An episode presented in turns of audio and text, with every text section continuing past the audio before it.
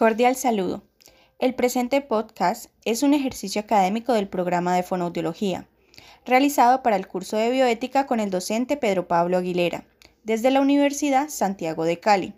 La responsabilidad de lo que se dice es únicamente de quien realiza este podcast. Es importante mencionar que las experiencias y casos clínicos que se mencionarán cuentan con la aprobación de las profesionales invitadas para la realización y publicación del podcast. A continuación, tendremos la participación de dos profesionales del área de la salud que nos estarán contando acerca de un caso que recuerden en relación al ejercicio profesional y una toma de decisión en cuanto a la bioética. En primer lugar, tendremos como invitada a la fonoaudióloga Mariana Larraondo, que en la actualidad se encuentra desempeñando como docente en la Universidad Santiago de Cali en las prácticas formativas Clínica 1. Hola, muy buenas tardes. Mi nombre es Mariana Larraondo, soy fonoaudióloga, docente de la Universidad Santiago de Cali. Y con respecto a la pregunta 1, que hace referencia de qué caso recuerdo en que mi ejercicio profesional me ilustre una decisión bioética compleja, fue hace cinco años aproximadamente en el Hospital Universitario del Caribe, en Cartagena, un paciente que eh, ingresa a la consulta posterior a una alteración o una eh, cirugía que se hizo por un cáncer de cabeza y cuello. Esta cirugía tuvo bastante complicaciones mm, y pues la resección que le hicieron en su rostro fue bastante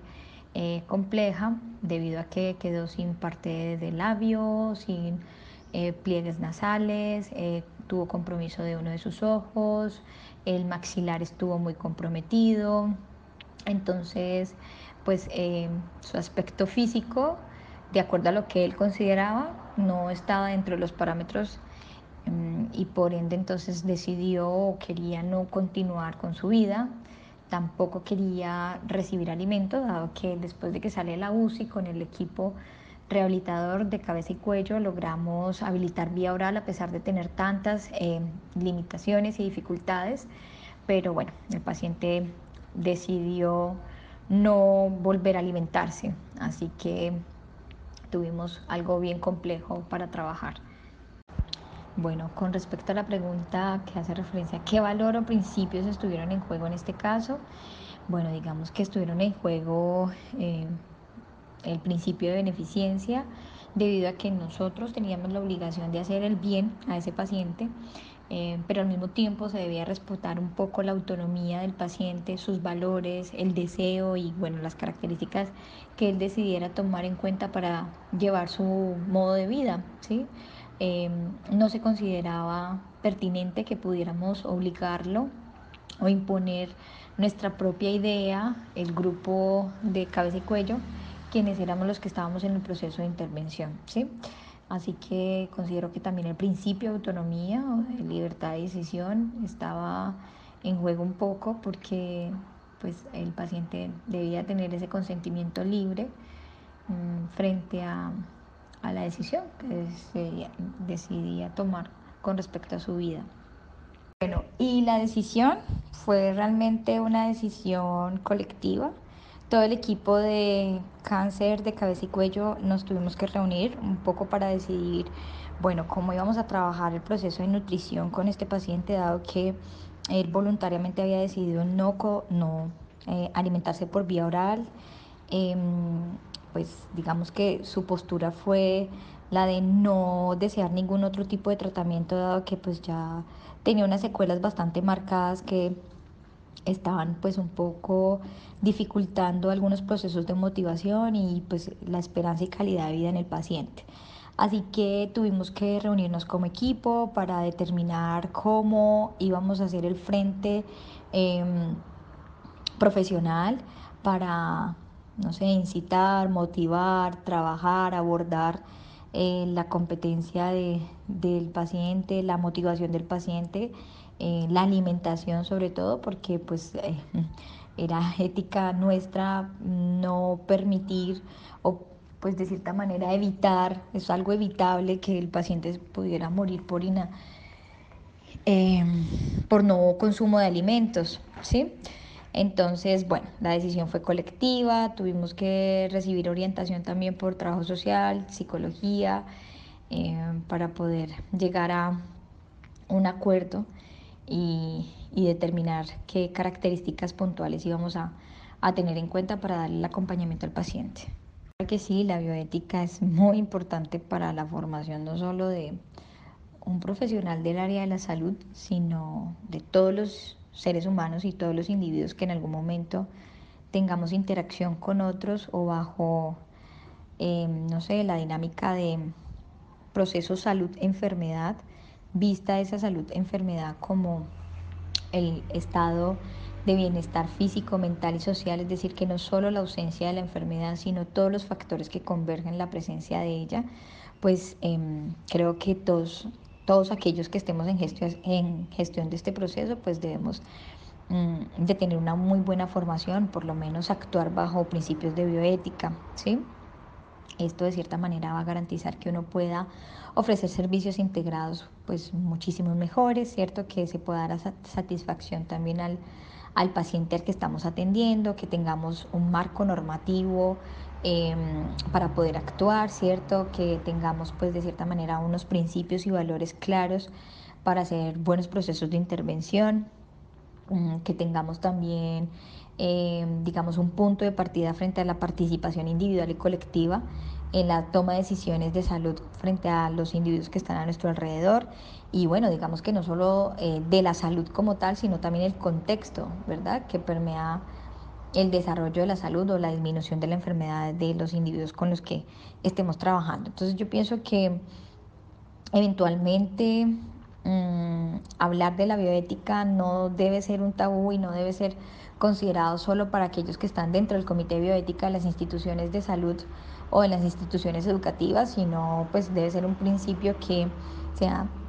transversal completamente a la responsabilidad social, a la responsabilidad individual, a la responsabilidad colectiva de mi ejercicio profesional en todas las áreas de desempeño.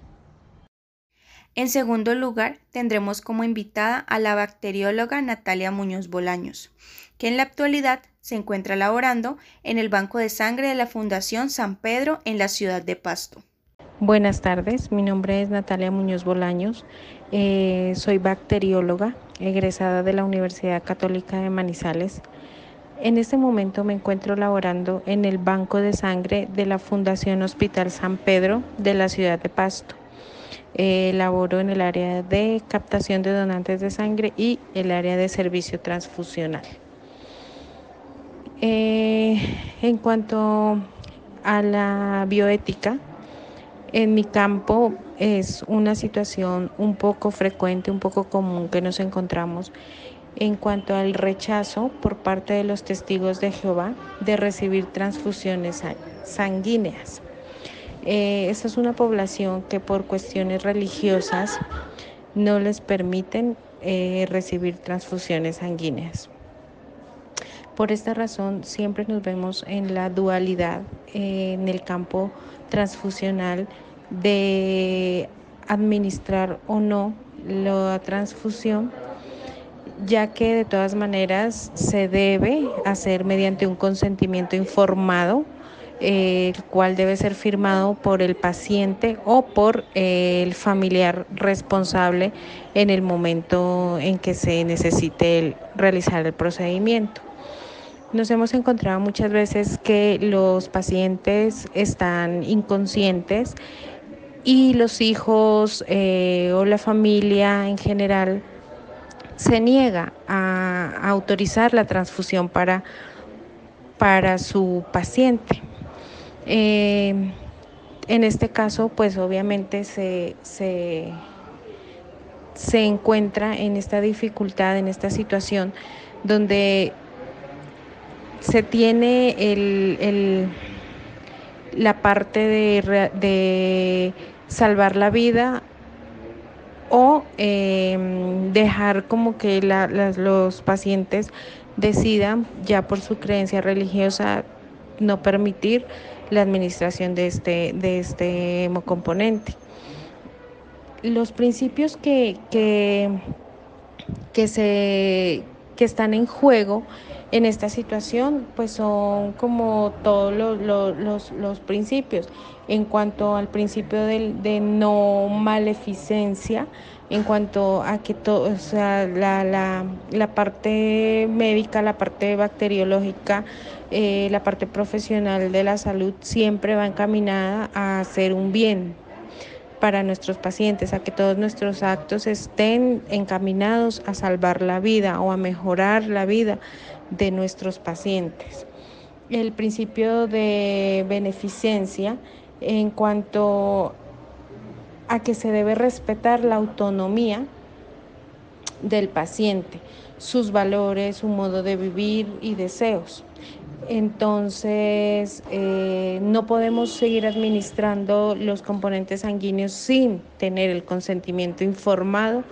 eh, para que autoricen el procedimiento. Y el principio de autonomía o libertad de decisión, cuando se le permite a los familiares o al paciente decidir entre serle fiel a sus creencias eh, religiosas o eh, permitir la transfusión sanguínea para vivir. Em, en cuanto a la participación, pues eh, igual se participa, son decisiones que se toman en grupo,